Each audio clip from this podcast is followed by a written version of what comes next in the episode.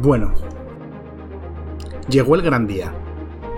El día de hablaros de constructos con alma, de entidades psíquicas de más allá de la cordura, de barcos elementales que pueden volar y de dragones proféticos. ¿Lo habéis adivinado ya? Correcto, hablo de Eberron.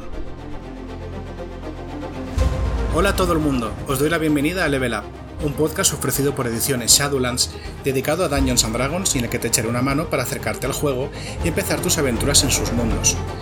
Yo soy Nacho G. Master y hoy estamos hablando de uno de los escenarios de campaña más guays que han salido para la fantasía. Para cualquier juego me pelearé con quien diga lo contrario, pero especialmente para Dungeons and Dragons. Hay otros eh, lugares, hay otras aventuras, hay otros escenarios que, bueno, también están bien, pero ¿sabes para qué sirven muy bien? Para canibalizarlos y traerlos a Eberron, que es el mejor al fin y al cabo. Y, por ejemplo, algunas de estas aventuras pueden ser las que puedes encontrar si te inscribes en la lista de correo de shadowlands.es barra levelup eh, y además te enterarás de cuando salen estos maravillosos programas. Por ejemplo, el siguiente que también va a ir de Eberron. Así que, bueno, en fin, eh, no tenéis nada que perder y sí mucho Eberron que ganar. Y para hablar de esta maravilla me acompaña una persona eh, bastante especial, porque es nada más y nada menos que Vanessa Carballo, que es la editora de juegos de rol de Debir. Pero está aquí en calidad de absoluta fanática de Eberron y de autora de un blog chulísimo, por cierto, sobre el tema, eh, que, bueno, es una afición que nos une y que estoy muy contento de tenerte hoy aquí, Vanessa. Pues yo también estoy encantada de estar por aquí. La verdad es que esto de hablar de Everron es algo que es fácil, me gusta, así que no tendrías que convencerme mucho para venir. Sí, ¿verdad? No, es, claro, estuve yo pensando, gente que, controla de Everon y bueno, viniste a, mi mente inmediatamente, ¿no? Con eso, me acuerdo aquella vez que estuve con, eh, con Fran haciendo recopilación de cositas de, de Everon y salió por ahí tu blog y dije, esta, esta maravilla que es. con cosas recopiladas de allá cuando, cuando Keith Baker empezó a hacer sus, artículos. Madre mía, qué reliquias. Oye, primera pregunta, Vanessa. ¿Cómo definirías tú Everron? ¿Qué es Everron? Pues creo que mi definición se parece un poco a la tuya. Es un, es un escenario de campaña para Dungeons and Dragons que es el mejor que han publicado jamás, a mi gusto.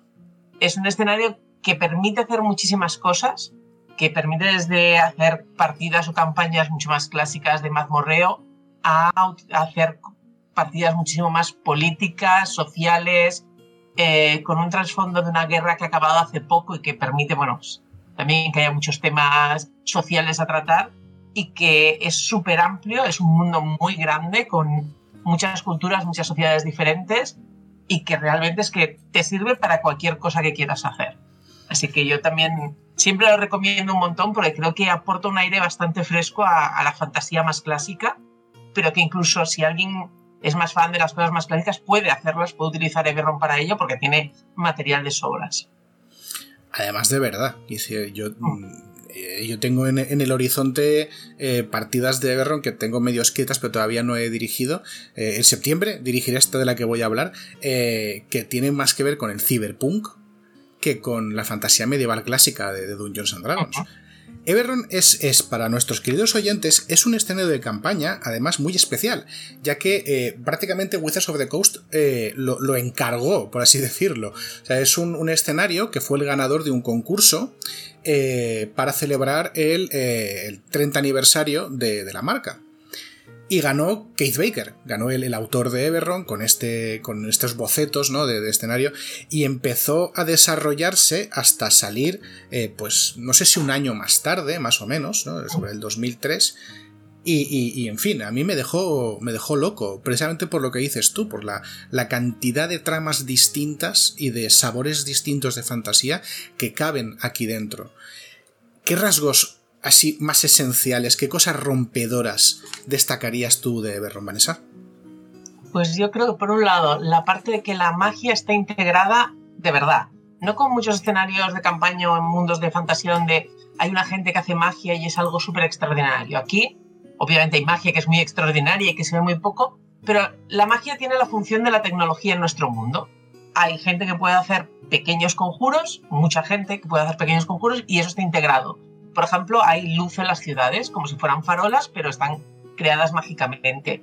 Hay lavanderías donde hay eh, sirvientes invisibles, pues haciendo estas tareas más manuales, más pesadas. Entonces, creo que ese punto como de realismo, tecnología y magia mm, le da un sabor muy especial.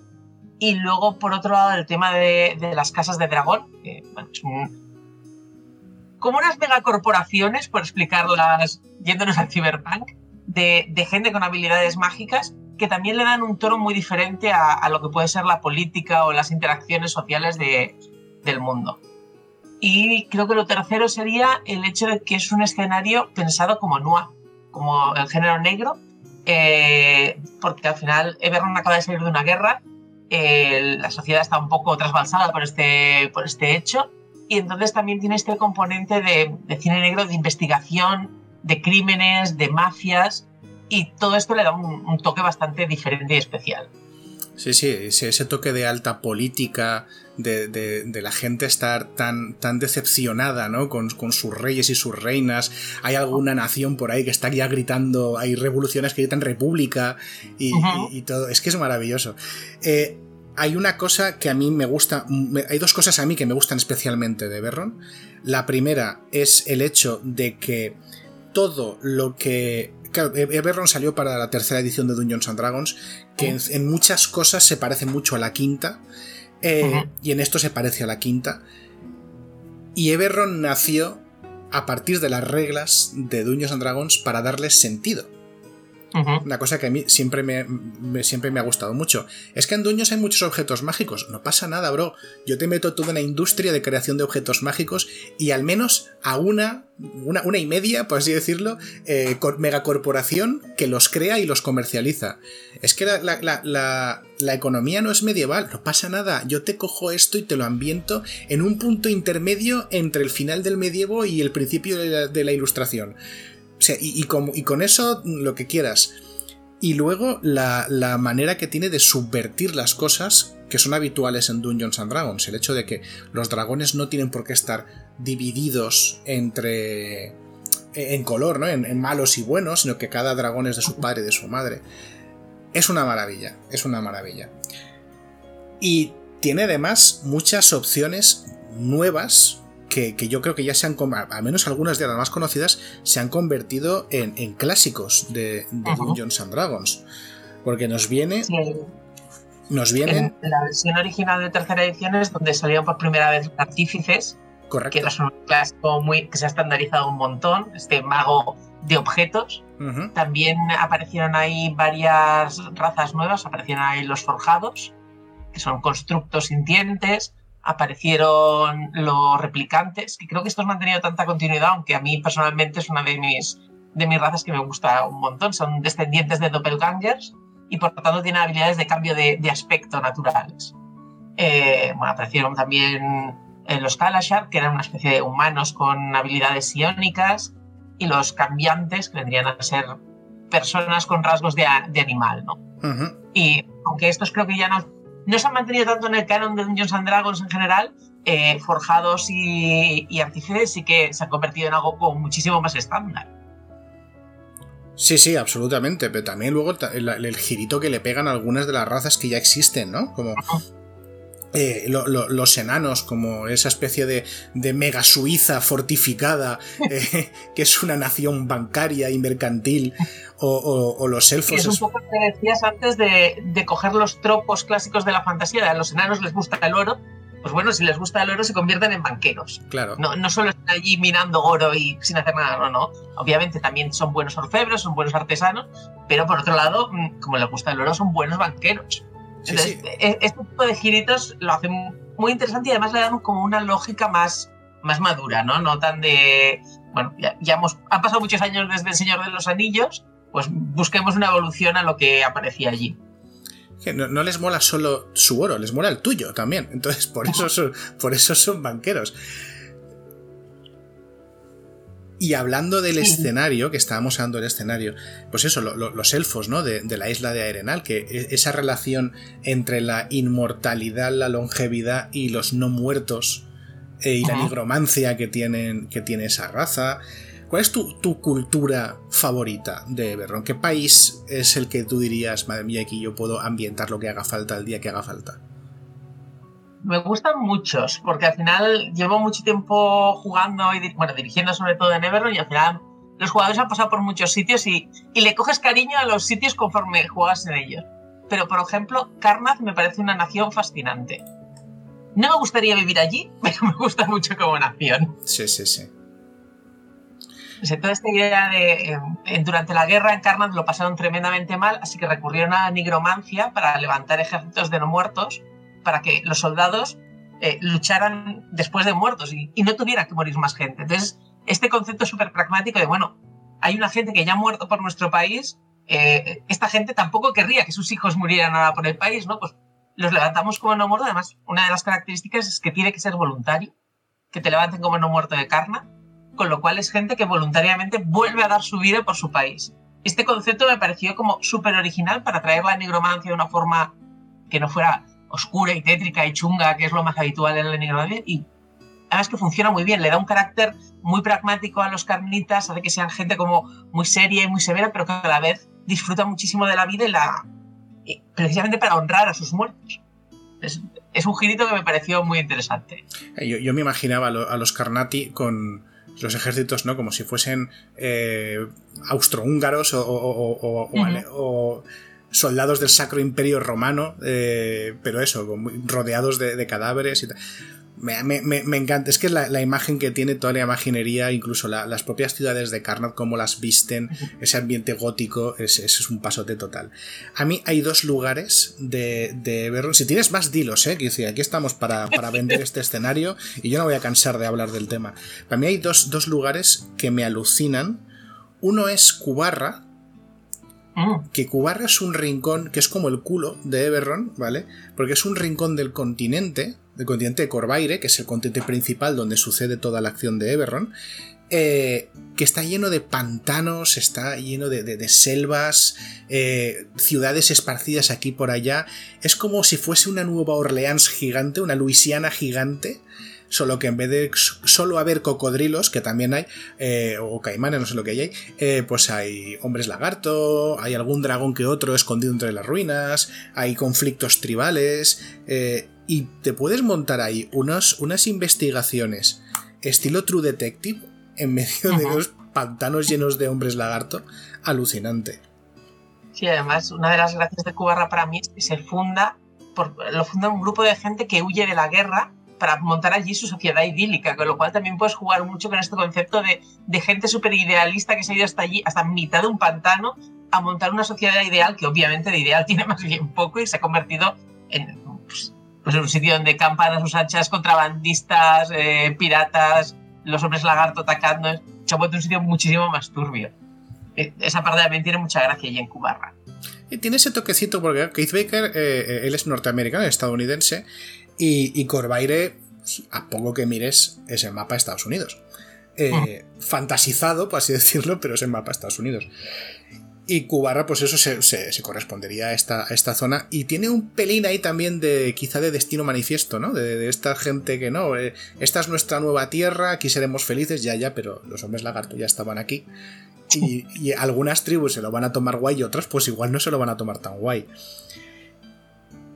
Y otra zona que me, que me gusta mucho de Corvaire es Cilargo, que para, Mm. para nuestros oyentes es una nación super utópica, pacifista, de gnomos y, y que, que, que, valoran la cultura, la inteligencia y el desarrollo científico, pero luego es, o sea, está controlada por una especie de inteligencia secreta, eh, una especie de policía eh, que espía a los ciudadanos y que nadie puede tener una palabra más alta que la otra porque no sabes nunca quién puede estar escuchando. Y me alucina, me alucina toda esa nación mega avanzada sometida por el, por el miedo a, que, quién puede estar escuchando, me alucina mucho. Sí, nosotros hacíamos muchas bromas en la partida relacionándolo con, con paranoia y con el ordenador, nunca sabes quién está allí detrás, así que ¿eres feliz ciudadano? Por supuesto, ciudadano, soy muy feliz, porque nadie va a contradecir al, gobierno de Cilardo. Y también da para muchísimas partidas si quieres ambientar algo en plan espías, eh, guerra fría, con este tipo de espías de nunca sabes quién te va a traicionar, todo el mundo lleva una máscara, ya sea real o, ficticia, pero siempre hay una traición detrás de otra. Cilardo es un lugar ideal para una partida de ese estilo. Porque eso nunca sabes quién te está espiando realmente. Sí, luego es un poco estereotípico, pero te tienes que imaginar todos los gnomos ahí chiquitines son rosados, sonriendo por las calles eh, y, todos pueden ser espías, Dios mío, es, es, es muy acojonante. Aunque de todos modos mi, lugar favorito de, de Eberron eh, no es el que más he usado, pero, pero creo que es mi más favorito, es Sharn y, creo que hay pocos lugares que se comparen a ese lugar en, casi cualquier otro ambiente de, fantasía que, eh, que, sea así fantástico medieval, que no tire ya a lo futurista y tal, ¿no? Una ciudad gigantesca llena de, torres tan altas que son prácticamente rascacielos, de, de, pasarelas tirando de un lado para otro. Es que ahí se concentra todo lo bueno de, de. Todo, todo, lo que mola puede estar en Sharn. Sí, al final Sharn es una especie de Nueva York gigantesca entonces tienes toda esta parte que puedes jugar el, género más negro de investigación, de crímenes, de mafias, pero también toda la política, porque no deja de ser una mega urbe donde están presentes todos los países, todas las casas de dragón, todos los grupos de influencia, las sociedades secretas que Eberron tiene para dar y aburrir. Hay muchísimas sociedades secretas. Después montar un rollo de política, la mar de chungo y de, y de complicado y de enrevesado, y funciona muy bien. A mí otra nación que me parece súper interesante es Darkun. Sí. Darwin es una, es una nación de, goblinoides y trasgoides. Entonces, en, en Eberron está la idea de que hace muchos siglos, antes de que los humanos llegaran a Corvey, eh, el continente estaba dominado por esta gente, por, grandes trasgos, trasgos, osgos, y tenía una civilización un tanto... Mm, eh, a mí me recuerda un poco a la civilización samurái, al Japón este feudal, a esta sociedad súper estratificada con los guerreros por encima de todo. Y bueno, cuando llegamos los humanos, pues como de costumbre, pues la liamos parda y los echamos y se fundaron otras sociedades. Pero Darwin vuelve a coger ese, ese espíritu del pasado y a convertirlo de nuevo en una nación y, en, y a funcionar dentro del, del, conjunto de naciones. Entonces me pareció súper original porque, bueno, hace algo que tiene muy chulo Everon, es que las criaturas no son buenas o malas según su raza.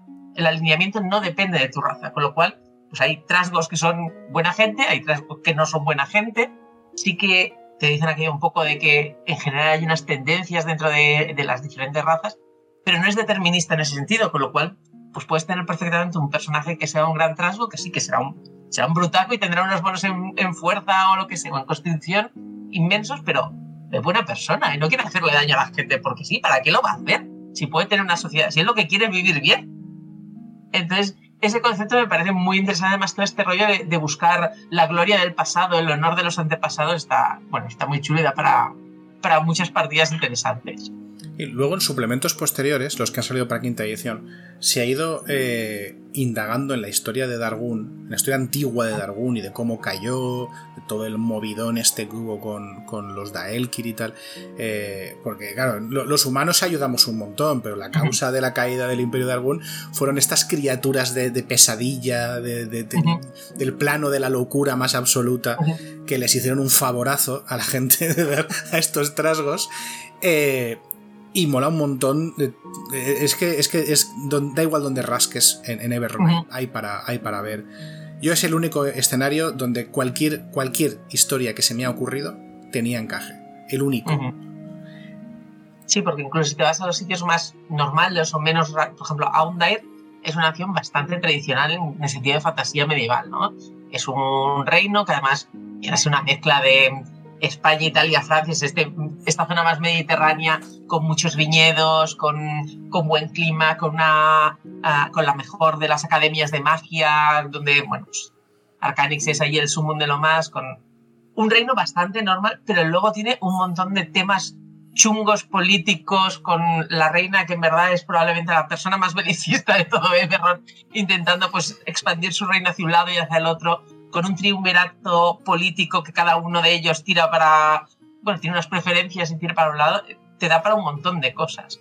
Y eso dentro de, una fantasía pues mucho más normal, sin, sin cosas mucho más raras, ¿no? Yo creo que precisamente allí, ahí es donde se puede ver que puedes jugar casi cualquier cosa que se te ocurra. Al final no, no importa.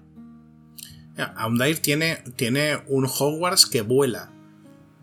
Ya solo con eso es el mejor escenario de fantasía que existe. Yo, no, hago, las reglas. Pero sí, sí. Además es muy Hogwarts. Tiene cuatro torres, cada una con un concepto mágico, donde con un portal mágico encima de una de ellas que te permite ir a cualquier plano. Esto da para, para mucho juego, para, para montar cosas muy chulas. Tiene hasta sus propios mortífagos, fíjate. tiene, tiene, de todo, Arcanix tiene de todo. Eh, Mira, hablando de Aundair, en Aundair, la una de las últimas partidas que jugué de, de Eberron estaba ambientado en, el reino de Aundair, precisamente en su frontera con los confines del Din, ¿no? Con esta zona boscosa, pastoral, tan bucólica, llena de pequeñas granjitas y de pequeñas comunidades aisladas y precisamente de ese conflicto político que existe eh, porque Aundair siempre ha querido recuperar esa tierra del Din y bueno, pues la gente del Din pues no está por la labor, por lo que sea. Y eso alineado con cosas sobrenaturales, por supuesto, por esto es Severron y hay que meter mierda de este tipo toda la que puedas y más.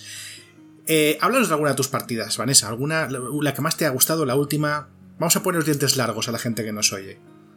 Pues mira, lo último que estamos jugando es. Yo solo he dirigido una campaña en lo que pasa es que es absurdamente larga, llevamos casi 16 años jugando. ¡Ay, qué bonito! qué, envidia. Hay bastante historia. ¡Qué envidia! Y precisamente ahora mismo estamos, eh, estamos en Downday. Eh, lo último que jugamos, yo en mi campaña hice avanzar la línea temporal 5 años en un momento dado para poder pues, cambiar más cosas del escenario. Y eh, ya ha empezado la guerra contra los confines. Ya, ya ha habido, no está en una guerra abierta, pero sí que ha habido varias batallas y ha habido bastantes enfrentamientos.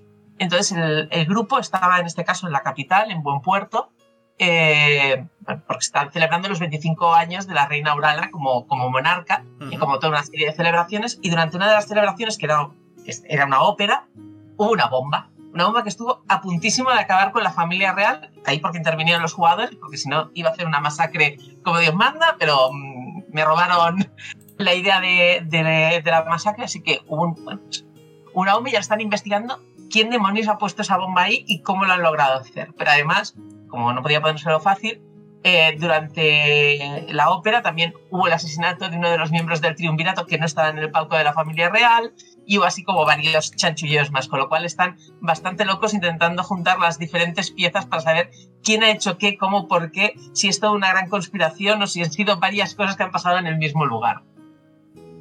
Y eso es lo que estamos jugando ahora. Maravilloso, maravilloso.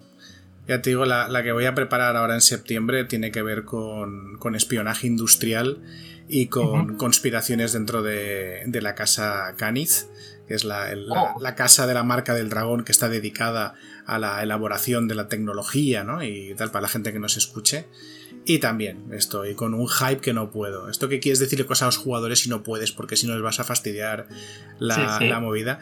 Pero bueno, es que hay algunas cosas que son, son acojonantes. Y hay otra cosa de Eberron que a mí me gusta mogollón, que no solo son las cosas que te cuenta, sino son las cosas que te deja caer y no te explica. Y deja que te lo montes tú como te dé la gana. Está llenito, lleno de pequeños misterios, de pequeños interrogantes sin resolver. De eso que cuando le preguntas al autor te dice, a ver, en mi Everron yo he pensado que sea esto, pero en el Everron oficial está sin resolver porque patata. Sí, es más, en muchos artículos que da varias opciones, porque lleva muchos años jugando y dirigiendo en este mundo, con lo cual dice, bueno, sí, en una partida que dirigí esto era tal, pero luego hice otra donde era algo completamente diferente. Pero bueno, estas son mis versiones. También se me ocurrió una que nunca he llegado a jugar. También me gusta mucho leer los artículos que publica en su blog porque ofrece muchísimas ideas. O sea, hay un montón de libros, al final, entre todos los manuales que salían para tercera edición, los de cuarta, ahora en quinta edición, que también hay varios. Pero es que luego te lees los chopotocientos artículos que ha publicado Keith sobre cosas diversas del mundo y tienes, bueno, para pasarte la vida leyendo. Es que hay muchísimo. Es un pasote. A mí me gustó mucho la pregunta que le hicieron de, oye Keith, eh, ¿es posible de alguna manera viajar hasta las lunas de, de, de Eberron? Pues supone que el planeta está rodeado por 12, digamos 12, dejémoslo en 12, eh, lunas, ¿no? Que... Y se supone que las lunas tienen algo que ver con los planos de, que, rodean también eh, Eberron y tal. ¿Es posible volar físicamente hasta tal? Y dijo, Permíteme que te responda con un artículo y el mismo artículo te explica por qué sí, por qué no, eh, por qué quizás y, cómo se le ocurre a él que sería posible llegar. Y dices, ah, pues no me has contestado a la pregunta y al mismo tiempo me has contestado más de lo que yo querría haber sabido porque ya me ha explotado la cabeza con estas cosas. Pero aún así, yo creo que el, misterio más tocho y, más guay es el de las tierras enlutadas.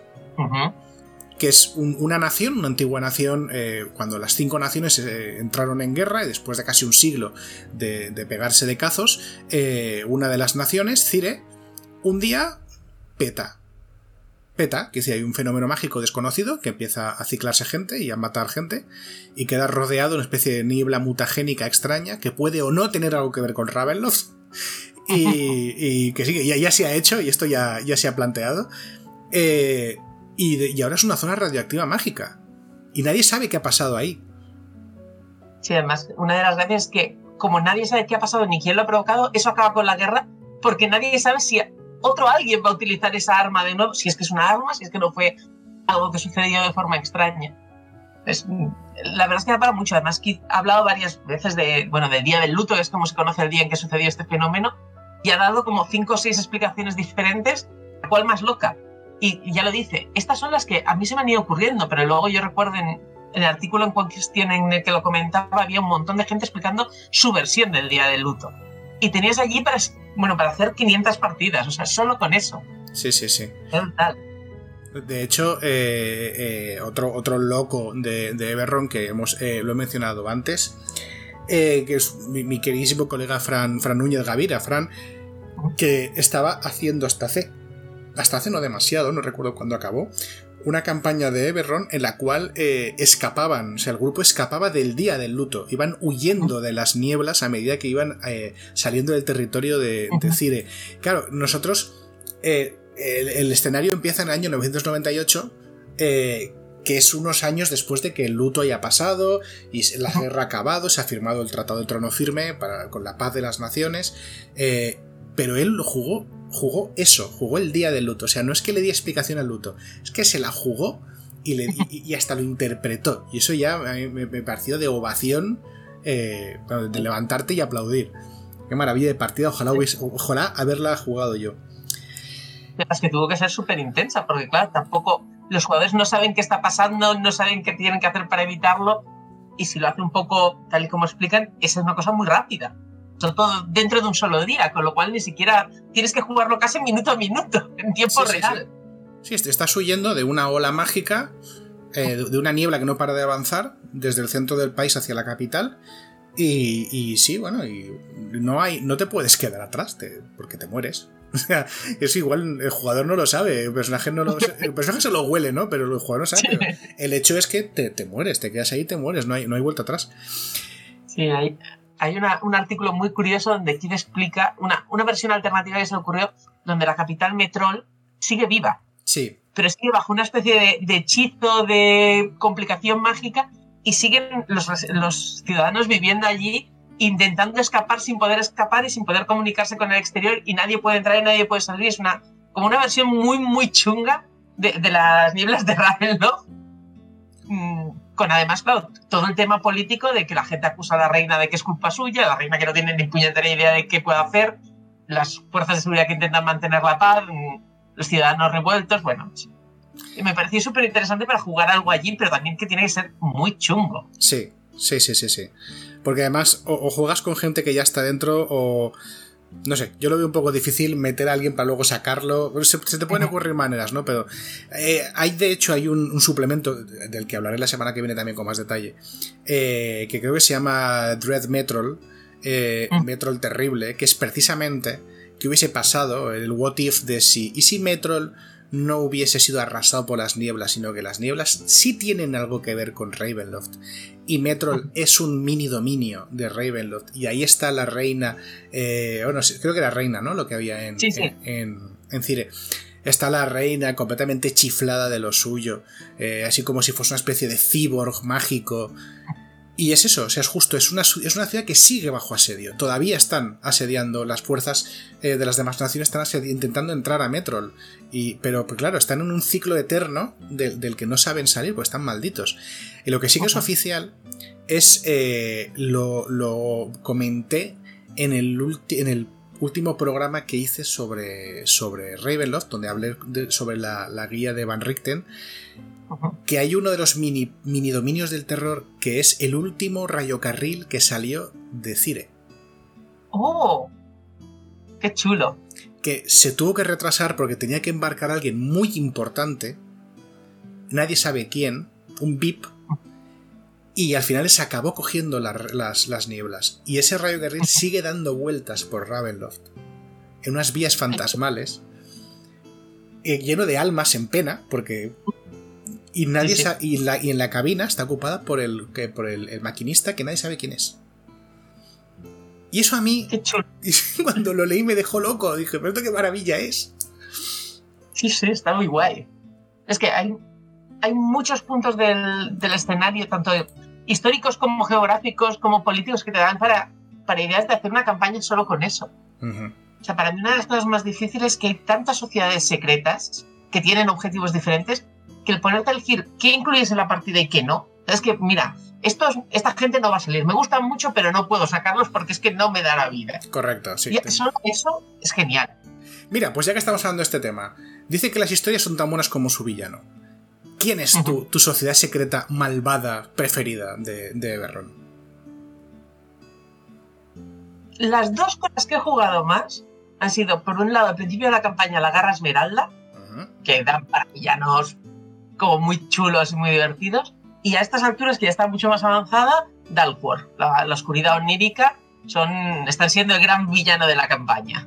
Ahí haciendo sus chanchullos desde las sombras y desde los sueños y las pesadillas.